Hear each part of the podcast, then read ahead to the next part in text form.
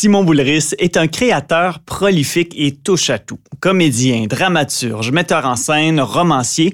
Ce qui est sûr, c'est que ce gars de grand talent ne fait pas de surplace. Euh, sauf peut-être quand il s'entraîne sur son tapis roulant. Un appareil qui lui a réservé tellement de surprises qu'il aimerait bien pouvoir le cacher sous un tapis, justement. J'ai commencé à courir, puis ça marchait bien, j'étais heureux. et là, ma sœur m'appelle et elle me dit Simon, qu'est-ce qui se passe? Mes verres s'entrechoquent dans mes armoires. Mes aventures. Tu veux dire leur mes aventures.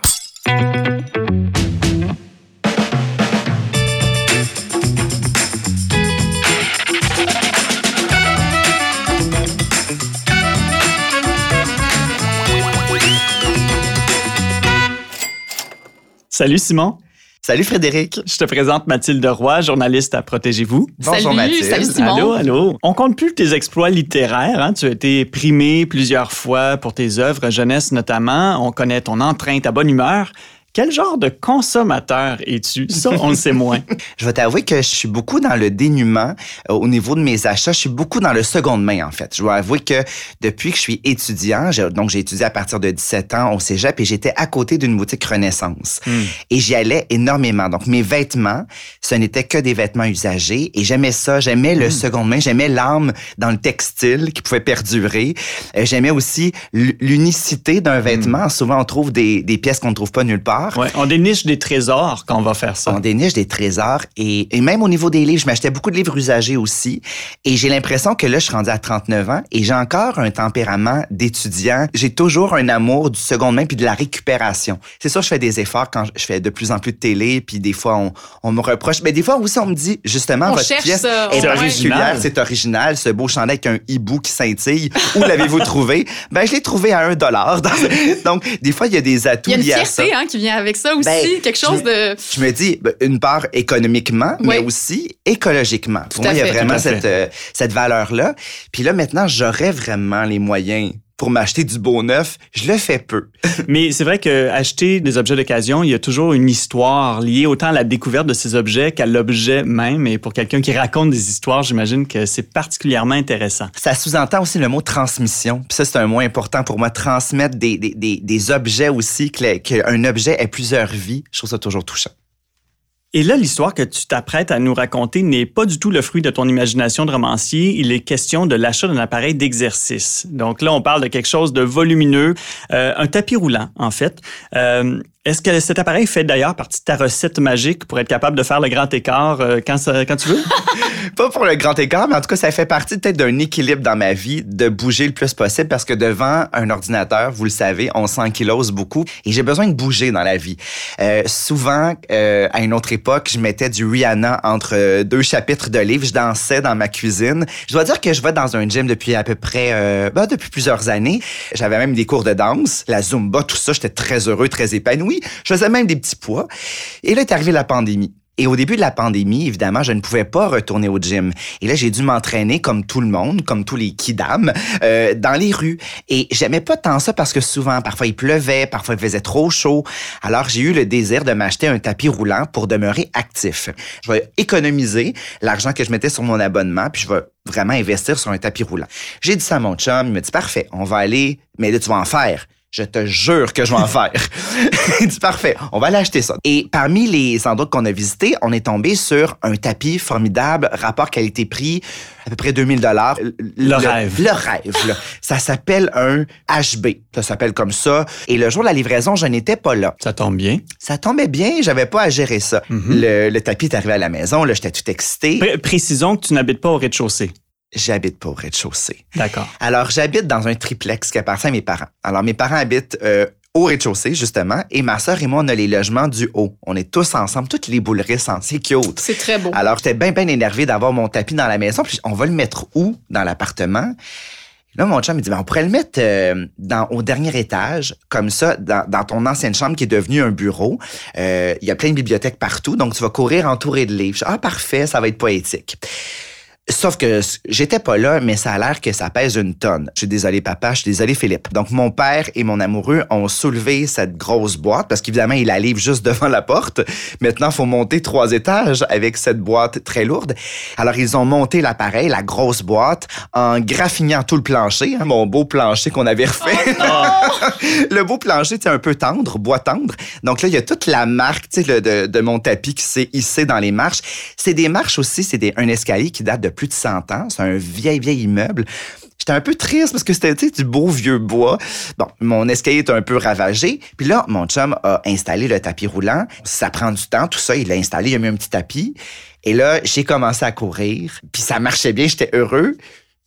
Et là, ma sœur m'appelle et elle me dit Simon, qu'est-ce qui se passe? Mes verres s'entrechoquent dans mes armoires. Oh non. Oh non, pas vrai. Elle dit oui. Qu'est-ce qui s'est passé? Mais j'ai un peu couru. Tu cours sur quoi? Un tapis roulant. T'as acheté un tapis roulant? J'ai oui. Elle dit, mais Simon, mes verres, quand tu cours, mes verres s'entrechoquent. Donc là, j'étais embêtée parce que je me suis demandé est-ce que je vais devoir cesser d'utiliser le tapis que je viens tout juste de me procurer? J'ai vécu un vertige. Mais pour vrai, je savais plus quoi faire parce que j'avais envie de faire du tapis quand même. Puis je l'aimais quand même plutôt bien, ce tapis-là. Donc, j'ai été euh, tiraillée. Mais j'ai trouvé une solution que je vous dirai plus tard. Ah ben là, le sens du suspense. Ben, une option aurait peut-être été de retourner ton tapis roulant au commerçant. Est-ce qu'on peut faire ça, Mathilde?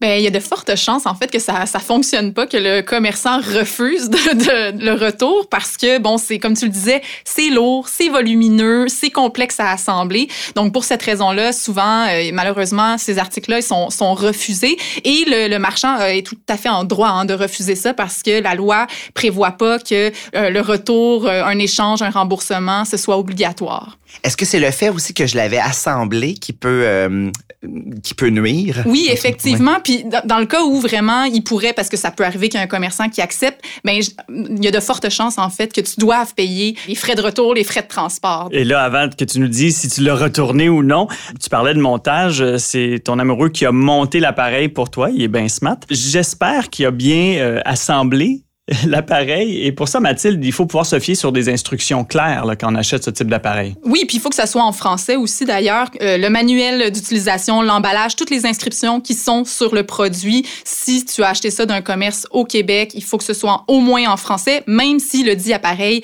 a été fabriqué euh, ailleurs dans le monde. Bravo. J'allais te demander si c'était le cas, mais c'est pas toi qui l'as assemblé, donc t'as pas dû lire le guide, J'ai Simon? euh, j'ai pas lu le, le guide, je vais t'avouer que j'ai pas lu le guide, mais je peux quand même avouer que ça a causé des frictions dans le couple. Parce que je pense que j'ai j'ai peut-être pas été reconnaissant à la hauteur de ce que ça impliquait quand je suis rentré. J'ai juste fait « Mais mon beau plancher! » Puis mon chum, c'était quand même un peu esquinté beaucoup, le dos et les mains. Mais moi, j'étais juste sur mon beau plancher. Je pense que j'ai pas été très élégant sur euh, cette fois-là. Si tu souhaites faire des excuses publiques, c'est... Non, non, non, non. c'est le Tu moment. feras ça en Philippe, privé. je suis vraiment désolé.